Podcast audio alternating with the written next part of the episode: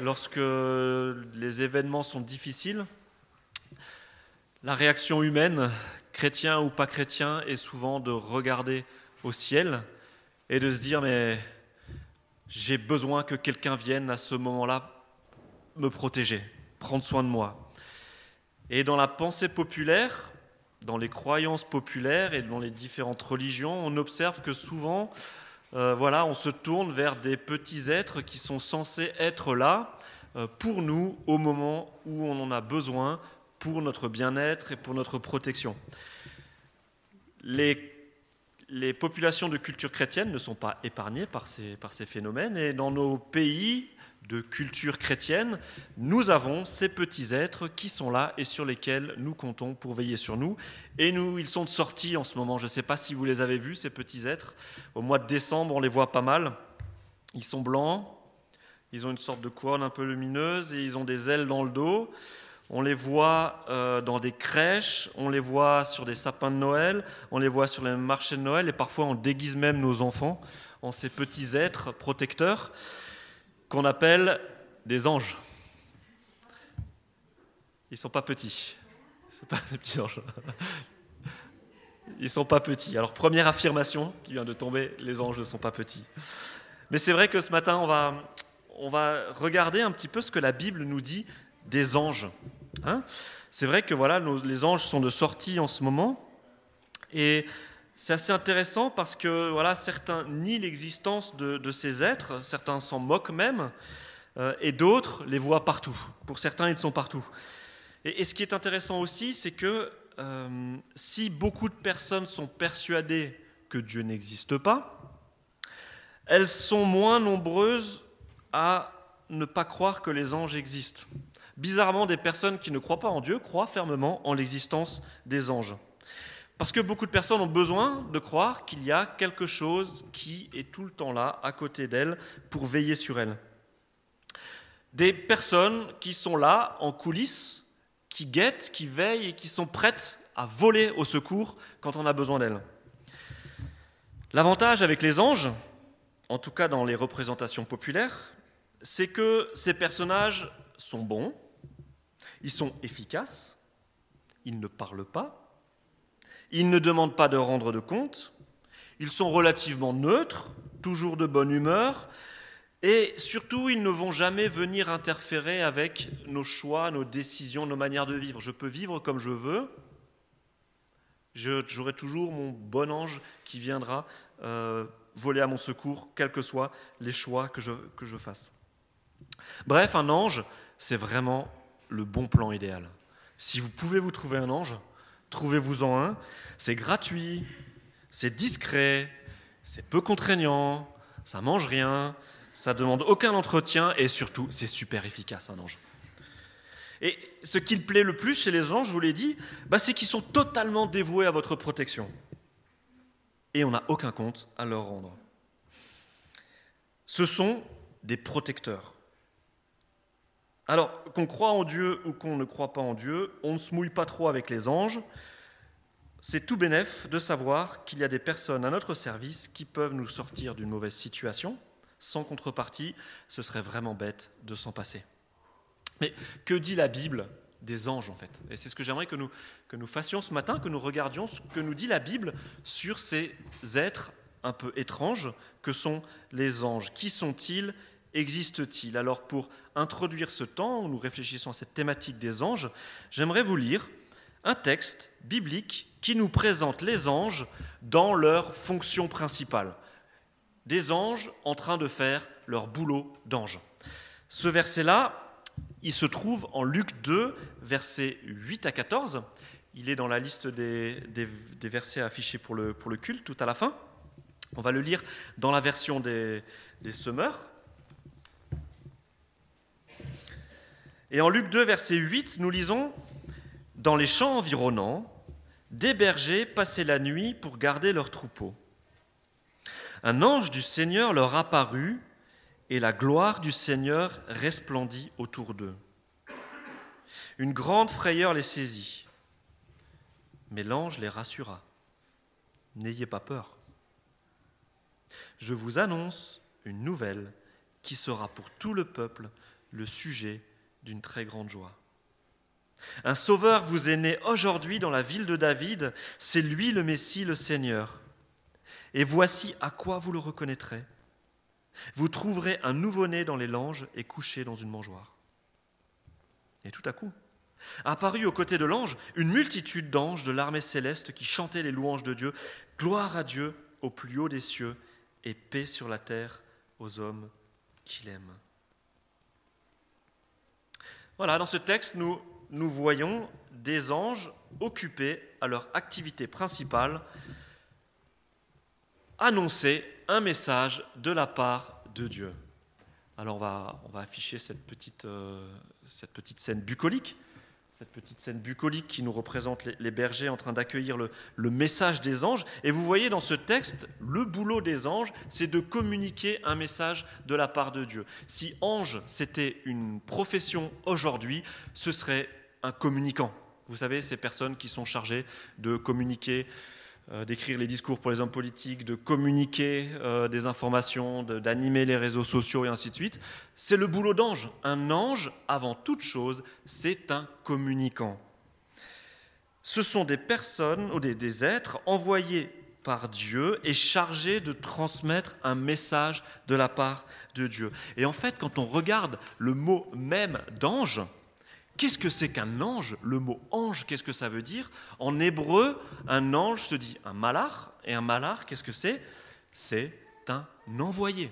C'est un émissaire. Et c'est pour ça que dans, certains textes hébreux, on est parfois de l'Ancien Testament, on est parfois un petit peu embêté parce qu'on ne sait pas si le texte est en train de nous parler d'une personne, d'un être humain que Dieu envoie, ou si le texte nous parle d'un être spirituel, un ange.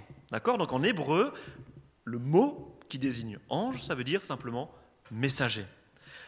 En grec, d'où nous vient ce terme d'ange, angelos, hein, angelos en grec, qu'est-ce que c'est? Bah, C'est pareil, c'est un messager. Lorsque je dis que j'envoie un messager porter un message, j'envoie un, un ange, un, un angelos. D'ailleurs, euh, vous savez ce mot évangile, on entend le mot ange dans évangile. Ben oui, parce que évangile, ça veut dire bonne nouvelle le, début, là, le Eve, c'est œil, bonne, bonne annonce, le bon message. Et le angelos, après, là, le angile, eh ben, c'est le message, la bonne nouvelle. Et ce mot, ben voilà, de angelos, angelon, voilà, c'est l'ange, le, le, message, d'accord, le messager. Donc vous voyez, un ange, c'est littéralement un messager, et c'est pas étonnant de voir apparaître des anges qui viennent, enfin si c'est toujours étonnant de voir apparaître des anges, mais c'est pas étonnant de voir que quand Dieu a une annonce céleste à, annoncer, il utilise en particulier ces êtres célestes. Aujourd'hui, on pourrait, je vous l'ai dit, appeler ça des communicants, on pourrait aussi les appeler des facteurs, ou alors des mails. Hein? Les anges sont des facteurs ou sont des mails. Ce sont des personnes qui font transiter une information. On voit dans notre Bible que ces êtres sont toujours en lien avec l'action de Dieu. Ils, n'opèrent pas de leur propre chef, ce sont des créatures que Dieu utilise pour aboutir à ses propres fins. Ce sont des serviteurs. Qu'est-ce qu'on sait d'eux? Alors la, la Bible, c'est vrai, nous parle quand même relativement souvent de ces êtres célestes. Je vous montre une, petite liste de, versets. Alors, si vous voulez, je pourrais vous envoyer cette petite liste pour que vous, puissiez lire les versets bibliques tranquillement à la maison. Qu'est-ce qu'on apprend des anges? Eh bien, on apprend qu'ils constituent la cour céleste de Dieu et lui rendent un culte. Dieu est entouré d'êtres célestes, les anges. On apprend aussi, et ça c'est intéressant pour nous, qu'ils sont au service de ceux qui appartiennent à Dieu. Et ça, c'est l'épître aux Hébreux en particulier qui nous apprend ça. Les anges sont au service de ceux qui appartiennent à Dieu, c'est-à-dire les chrétiens. Jésus nous dit aussi que les anges se réjouissent à la conversion d'un pécheur. Et je dis souvent aux préparations au baptême que lorsque vous euh, vous, vous faites baptiser, que vous demandez le baptême et que vous demandez à rejoindre le peuple de Dieu, eh ben, c'est une grosse fête dans le ciel. Les anges se réjouissent. On nous dit aussi, et ça je vous l'ai dit déjà, que ce sont des êtres qui apportent des messages aux serviteurs de Dieu. Et puis, ce sont des êtres qui ne font pas que apporter des messages, ce sont des êtres aussi qui parfois agissent. Ils exécutent les plans de Dieu sur terre, et y compris les jugements. Et ça, on l'a vu euh, dans nos études bibliques sur l'Apocalypse. Lorsque Jean a ses visions célestes, ce sont souvent des anges qui sont les, les agents, ce sont les anges qui appliquent les jugements de Dieu. Et on le verra encore. Euh, dans le livre des, actes, dans les études bibliques, on a des moments où les anges interviennent pour intervenir de la part de Dieu. Ce sont des êtres spirituels, mais qui peuvent à certains moments se rendre visibles pour communiquer. Bah oui, parce que pour communiquer, il vaut mieux être visible et audible, sinon ce n'est pas de la bonne communication.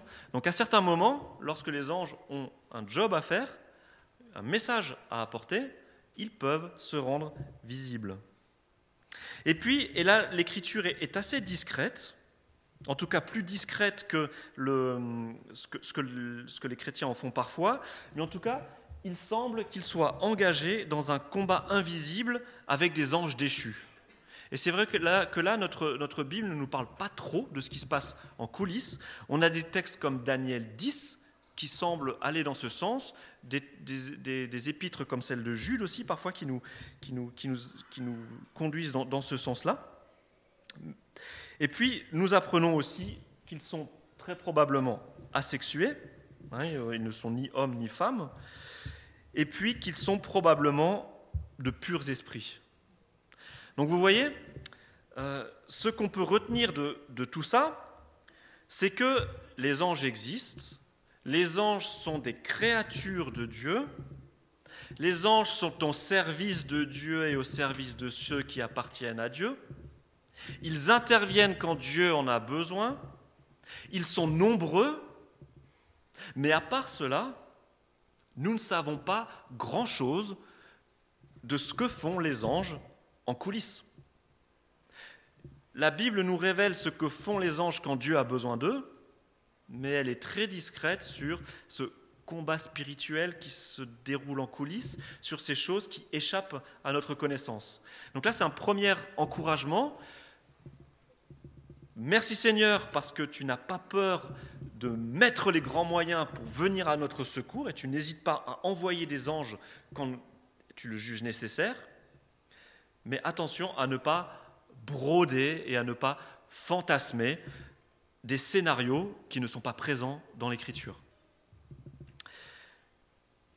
Une autre différence, c'est qu'il y a une différence fondamentale entre les êtres humains et les anges.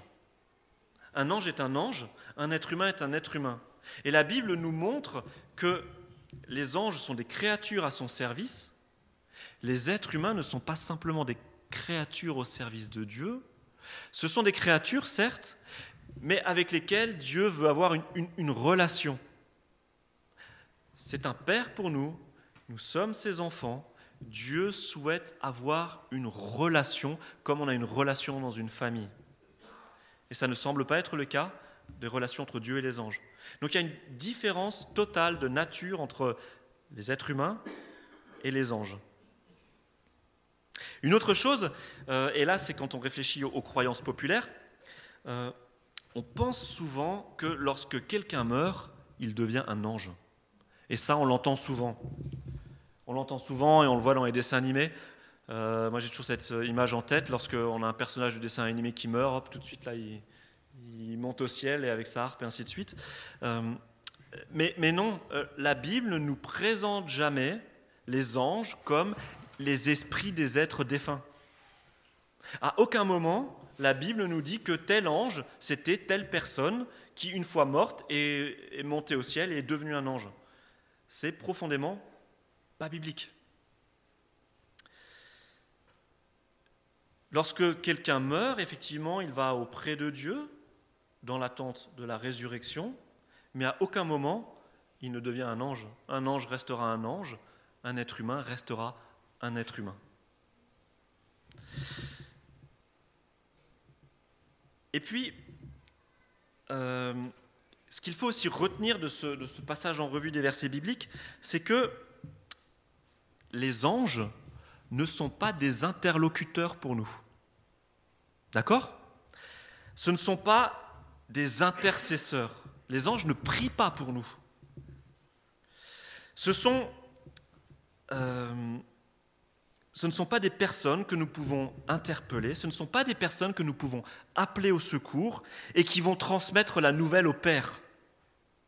Ce sont des messagers à un seul sens. C'est Dieu qui utilise ses anges pour nous, mais ce n'est pas nous qui sommes censés voilà, nous adresser aux anges pour transmettre une nouvelle au Père, ou nous adresser aux anges pour qu'ils interviennent en notre faveur, et puis comme ça on, laisse Dieu tranquille là où il est, et on, on, gère notre petite affaire juste avec les anges, en leur demandant d'intervenir dans des situations particulières. Les anges sont des messagers à un seul sens, des messagers qui viennent du Père, qui transmettent un message ou une action de la part du Père. Mais si nous, nous avons une question, si nous, nous avons un souci, si nous avons une préoccupation, alors oui, nous pouvons nous adresser au ciel. Mais à qui? Au Père ou au Christ? Au Père directement par la personne de Jésus-Christ? Jésus-Christ notre intercesseur, notre seul médiateur, d'accord? Jésus-Christ est notre seul médiateur. D'ailleurs, l'Écriture nous interdit de les adorer.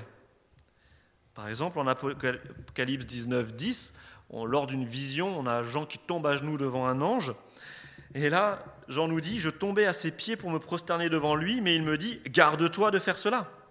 Je ne suis que ton compagnon d'esclavage et celui de tes frères qui portent le témoignage de Jésus. Prosterne-toi, mais devant Dieu car c'est le témoignage de Jésus qui est l'esprit de la prophétie. Donc voilà, vous avez vu, Jean, il tombe simplement à genoux devant cet être euh, incroyable, et l'ange dit, non, non, stop, stop, tu t'agenouilles pas devant moi, c'est devant le Père que tu t'agenouilles.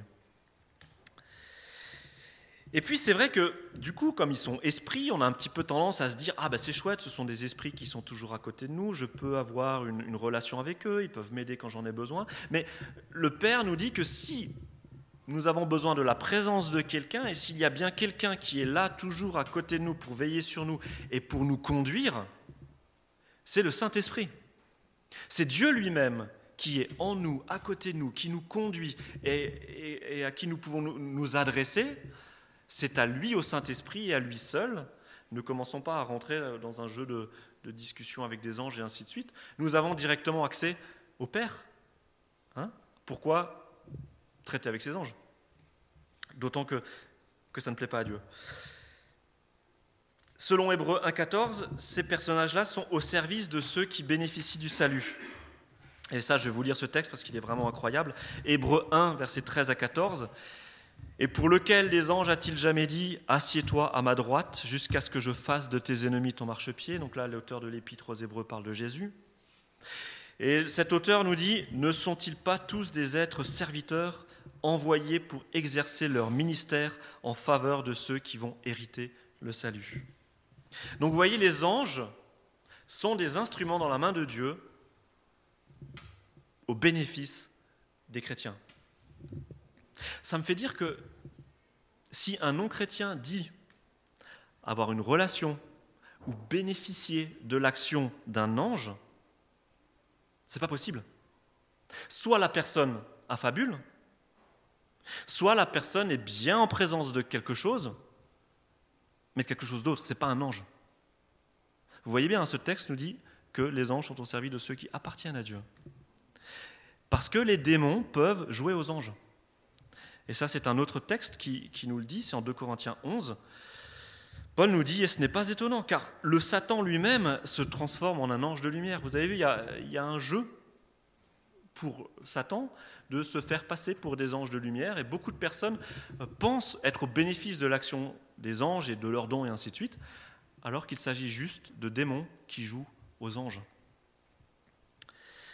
Alors voilà un petit peu pour euh, brosser le, tableau euh, de ce que sont les anges, et puis pour aussi un petit peu rectifier et, et comparer ce que dit vraiment la Bible des anges et ce que la pensée populaire dit des anges.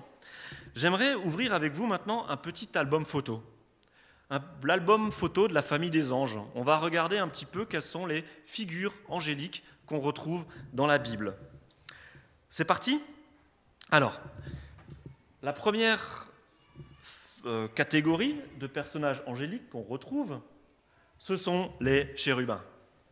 Vous en avez entendu parler.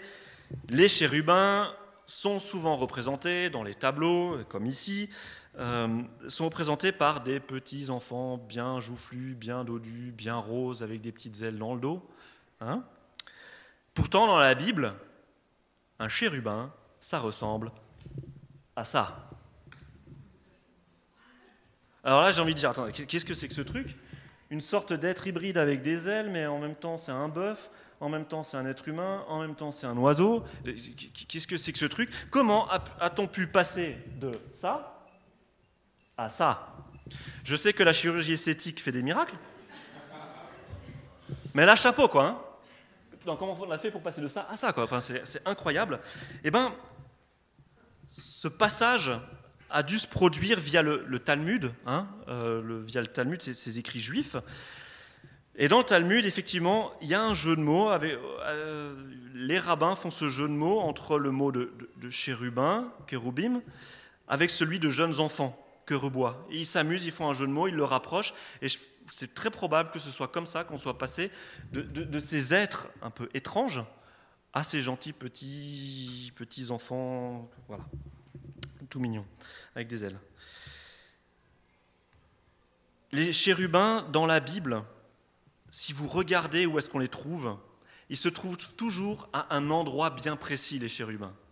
Les chérubins, ce sont des êtres qui vivent toujours à la frontière. Euh, j'ai envie de dire, si vous allez en Suisse et que vous passez la douane, vous voyez des douaniers, dites-vous que ces douaniers sont des chérubins. Les douaniers suisses marquent la différence entre la France et la Suisse. Alors je ne vais pas dire de quel côté est la Terre Sainte, mais il marque la différence entre deux pays. Dans la Bible, les chérubins marquent la différence entre le pays profane et le pays sacré. Et en fait, dans toutes les mythologies de l'époque, on retrouve ces êtres particuliers qui se retrouvent à la frontière entre le divin et le sacré. Et vous en connaissez un super célèbre de chérubin. C'est lui là le sphinx. Le sphinx est un chérubin qui marque la, différence, la frontière entre le monde des mortels et le monde spirituel, le monde des dieux.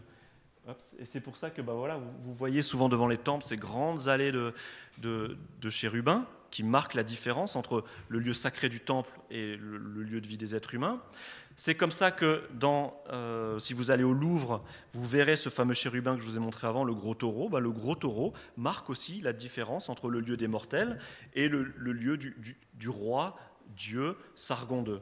Donc vous voyez, ça fait partie de la pensée populaire de l'époque. Un chérubin est un douanier placé entre le monde sacré et le monde profane. Et lorsqu'on regarde dans notre Bible, nous voyons qu'un chérubin, le premier chérubin, vous savez où il est? Dans la Bible? En Genèse. Il est à la frontière entre le Jardin d'Éden et le reste du monde. Dieu place un chérubin pour interdire à l'homme de revenir dans ce lieu sacré où l'être humain avait un accès direct à Dieu, parce que maintenant il y a le péché. Hmm? les autres chérubins, on les trouve où? On les trouve sur le coffre de l'alliance. Sur le coffre de l'alliance, ce ne sont pas des anges, ce sont des chérubins. Des chérubins qui protègent ce qu'il y a dans le coffre de l'alliance. On en retrouve dans le temple de Salomon. Salomon décore son temple avec des chérubins. Ces chérubins indiquent que, attention, là on est dans le temple, on est dans le lieu sacré. Des chérubins, on en a vu chez Ézéchiel. Vous vous souvenez où ils sont dans Ézéchiel, les chérubins? C'est quoi le job des chérubins? Ils sont sous le trône de Dieu.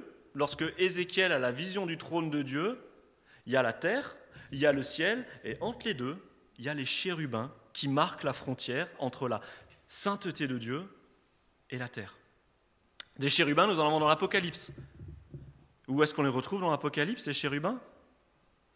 Autour du trône. Il marque la différence, la, frontière entre la sainteté du trône de Dieu et le reste. Donc vous avez compris, les chérubins ont une mission particulière. Ce sont des êtres qui marquent la frontière entre le, le, lieu sacré et le lieu profane. Dieu utilise cette imagerie du chérubin pour montrer qu'on ne s'approche pas de lui impunément. Dieu est Dieu, il est sacré, et il y a une frontière, une frontière que grâce à Jésus-Christ nous pouvons passer, mais une frontière, par exemple, que Adam et Ève ne pouvaient plus passer dans le Jardin d'Éden. Et c'est pour cela que là où nous voyons des chérubins, il faut avant toute chose voir cette frontière. Si dans la Bible je vois un chérubin, je dis attention, là il y a une frontière, Dieu est en train de me dire qu'il est trois fois saint. Alors une autre figure, une autre figure qui est un peu plus mystérieuse, ce sont les séraphins. Vous avez entendu parler des séraphins, vous connaissez la chanson Entre le bœuf et l'âne Mille anges divins, mille, séraphins. Euh, je ne pense pas qu'il y avait des séraphins qui volaient autour du, berceau de Jésus. Qu'est-ce que c'est qu'un séraphin? Un séraphin, ça signifie en hébreu un brûlant. Un séraphin, c'est un être brûlant. C'est le nom qu'on donne à un serpent du désert dans la Bible, parce que sa morsure est brûlante. Le serpent d'airain que Moïse accroche sur le poteau dans le désert, c'est un séraphin aussi, c'est un, être brûlant. Pardon, c'est un serpent, mais c'est un serpent qu'on appelle le brûlant, le séraphin si vous voulez. Et en Ésaïe 6, verset 6, donc là c'est une peinture de Chagall, vous voyez le prophète Ésaïe, et vous voyez le séraphin tout brûlant là avec ses ailes qui vient, vous savez, poser ce charbon pour purifier la bouche du prophète. Mais là aussi, cet être particulier, il semble euh, qu'il soit utilisé dans la Bible pour marquer voilà, le fait que Dieu est saint et que sa sainteté est brûlante, et que la sainteté de Dieu est brûlante pour le pécheur et pour le péché.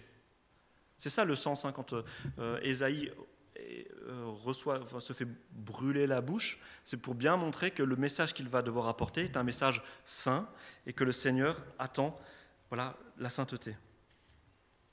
Mais là aussi, la Bible reste très discrète sur ces personnages. Autre catégorie d'anges qu'on voit apparaître dans la Bible, les archanges. Alors là, on a une représentation de, de, l'archange Michel, hein, le chef des, anges, euh, Michel ou Michael. Euh, ce personnage-là, il, apparaît dans certains, passages, très peu, en Daniel 10, en Jude 9, en Apocalypse 12. Euh, et on apprend que c'est le, chef des anges. Voilà, c'est tout ce qu'on sait de lui. Euh, et donc on déduit de cela qu'a priori, il semble y avoir une organisation chez les anges et que certains anges auraient une position un petit peu plus, plus haute que d'autres, qui serait un petit, parce qu'a priori les anges seraient organisés comme, comme une armée. Hein. C'est tout ce qu'on apprend de la Bible. Donc là aussi, la Bible est vraiment très discrète. Elle nous montre juste que, voilà, ce qu'on retient, c'est que les anges sont nombreux et semblent être organisés comme une armée. Là encore, impossible de développer un culte sur la personne de l'archange Michel, comme ça a pu être le cas dans des lieux comme le Mont Saint-Michel, par exemple, ou, dans certains lieux où on adore carrément euh, cet ange. Autre catégorie, j'en ai parlé, d'ange et de démon, c'est celui qui est là en bas, là. Euh, pas d'ange, bah, c'est le démon. La Bible, là aussi, est très discrète sur les démons. Nous apprenons simplement que les démons sont probablement des anges euh, qui se sont rebellés contre Dieu. Un autre personnage qui, apparaît, hein, je vous fais vraiment la, galerie de portraits, c'est l'ange de l'Éternel. Alors cet ange de l'Éternel, il est un petit peu intrigant parce qu'on euh, on a l'impression que c'est une sorte de super ange. C'est un ange qui est vraiment qui a l'air assez important. Il apparaît à Agar dans le désert en Genèse 16, c'est la représentation qui est derrière là. Il apparaît dans le buisson ardent, il apparaît à Gédéon en Juge 6. Et, c'est vrai que les chrétiens, on a envie de dire Waouh, mais cet ange-là, c'est quand même un super ange. Cet ange, il me fait quand même vachement penser à, à Jésus-Christ. Et c'est vrai que souvent, on a des chrétiens qui disent Mais Jésus-Christ, c'est l'ange de l'éternel. Le problème, c'est que c'est tentant hein, de, voir que, Jésus-Christ est, déjà à l'œuvre dans l'Ancien Testament. Et oui, Jésus-Christ est déjà à l'œuvre dans l'Ancien Testament. Mais est-ce que cet ange de l'Éternel que Dieu envoie à certains moments, c'est vraiment Jésus-Christ? Une chose me garde de dire ça, c'est que ni Jésus, ni le Nouveau Testament n'expliquent cette figure, et jamais la Bible ne nous dit que l'ange de l'Éternel serait Jésus-Christ. Donc si Jésus ne le fait pas, si le Nouveau Testament ne le fait pas, moi j'éviterai de le faire. Et puis c'est dangereux en fait, euh, quand on y réfléchit, d'assimiler cette figure de l'ange de l'Éternel à Jésus-Christ, parce que très rapidement, on fait le lien entre Jésus-Christ et ange. Jésus-Christ serait une sorte de, de super-ange en fait. Mais Jésus-Christ n'est pas une sorte de super-ange. Jésus-Christ, c'est Dieu. Jésus-Christ, c'est Dieu lui-même. Il porte toute la divinité en lui. Jésus-Christ n'est pas une créature comme les anges. Jésus-Christ est Dieu en relation avec Dieu le Père. Et si on développe trop et qu'on brode trop sur cette figure de l'ange de l'Éternel, on va faire des heureux, les témoins de Jéhovah, qui pour eux estiment que Jésus est en effet juste un super ange, une super créature. Donc voilà, attention à ne pas broder sur cette figure de, l'ange de l'Éternel. Une dernière figure qui est intéressante, les anges gardiens.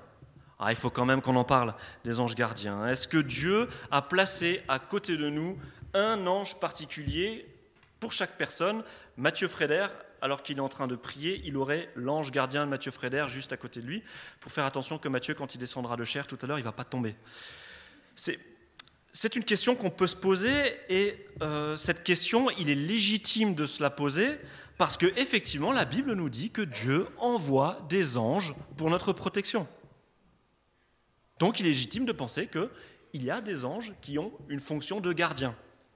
Et puis l'autre raison pour laquelle euh, il est légitime de penser cela, c'est qu'en Matthieu 18, 10, vous avez vu, j'ai mis le verset là, en Matthieu 18, 10, il est écrit, Gardez-vous de mépriser un seul de ces petits, car je vous dis que leurs anges dans les cieux voient constamment le visage de mon Père qui est dans les cieux. Alors que peut-on déduire de cette parole de Jésus? Jésus semble bien dire qu'il y a euh, des personnes, des êtres garants de la protection des plus faibles et des plus petits, et que ces garants de la protection des plus faibles et des plus petits, ce sont les anges de Dieu. Mais de là à dire que Dieu place un ange spécifique à côté de chacun d'entre nous, là aussi, il y a une sorte de raccourci. Je ne suis pas sûr qu'on puisse le faire. Mais en tout cas, nous avons la certitude que notre Dieu est un Dieu qui est prêt à mettre le paquet pour venir nous venir en aide et qui n'hésite pas à utiliser, quand il le trouve bon, des anges. Donc voilà, j'arrive à la, à la conclusion. Après avoir essayé de comparer la figure des anges selon la Bible et la figure des anges dans la pensée populaire, après avoir regardé un petit peu quels sont les, les différentes catégories d'êtres célestes qu'on a dans la, dans Bible, ben, j'aimerais juste qu'on conclue et qu'on résume. Qu'est-ce qu'on retient? On retient que les anges existent, les anges sont nombreux et le monde invisible est peuplé. Et notre, nos sens n'ont pas accès à ce monde spirituel. Mais de temps en temps, lorsque Dieu le trouve bon, Dieu permet que sa réalité céleste spirituels, invisibles, interviennent dans notre réalité à nous. Et Dieu, de temps en temps, envoie un messager angélique. Mais pourtant, l'Écriture reste discrète sur le job de ces, de ces anges, ce qu'ils font, ce qui se passe en coulisses, et ainsi de suite. Parce que je crois que Dieu veut absolument éviter que nous nous tournions vers les anges pour notre secours plutôt que vers lui. Je vous l'ai dit tout à l'heure, Dieu ne veut pas que nous rendions de culte aux anges. Dieu ne veut pas que nous ayons des relations avec des anges.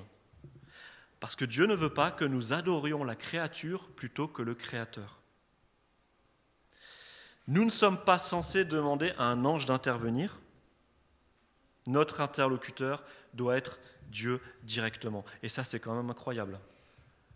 Dieu nous dit, attendez, contactez-moi directement, moi le grand Dieu de l'univers, plutôt que de passer par des subalternes. Ça, c'est incroyable, mais c'est le Dieu que nous avons.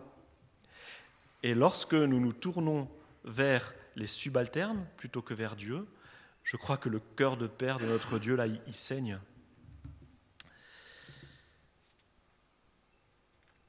S'il y a une personne que nous pouvons invoquer, c'est Dieu lui-même. Si vous attendez une réponse, je ne sais pas moi, d'un entretien d'embauche ou de votre, de votre fiancé, vous n'allez pas euh, contacter la poste ou, Google pour leur demander de, de mettre une bonne nouvelle ou d'apporter une bonne nouvelle. Vous comprenez Il ne faut pas demander aux intermédiaires d'apporter une bonne nouvelle, c'est vers Dieu qu'il faut se tourner. Et oui, l'être humain a la fâcheuse tendance à se tourner vers les créatures plutôt que vers le Créateur. On compte sur des personnes providentielles, on compte sur les anges, on compte sur la Vierge Marie, on compte sur les saints, mais tous ces êtres-là, toutes même ces personnes, ne sont que des créatures. Dieu veut que nous nous adressions à lui directement. Alors voilà, lorsque vous verrez un ange la prochaine fois dans une crèche ou sur un sapin, rappelez-vous que oui, ces êtres existent, qu'on les a vraiment édulcorés dans la pensée populaire, mais rappelez-vous que ces êtres doivent nous rappeler que nous avons un Dieu qui vient à notre secours. Et les versets bibliques que Erwan nous a proposés ce matin nous le rappellent. C'est lui notre abri. C'est lui le veilleur. C'est lui qui nous aide à traverser cette vallée de l'ombre de la mort et personne d'autre. Nous avons un Dieu qui est bon. Nous avons un Dieu qui veut entrer en relation avec nous directement. N'attendons pas que Dieu nous envoie un ange pour nous tourner vers lui et entrer dans cette relation. Amen.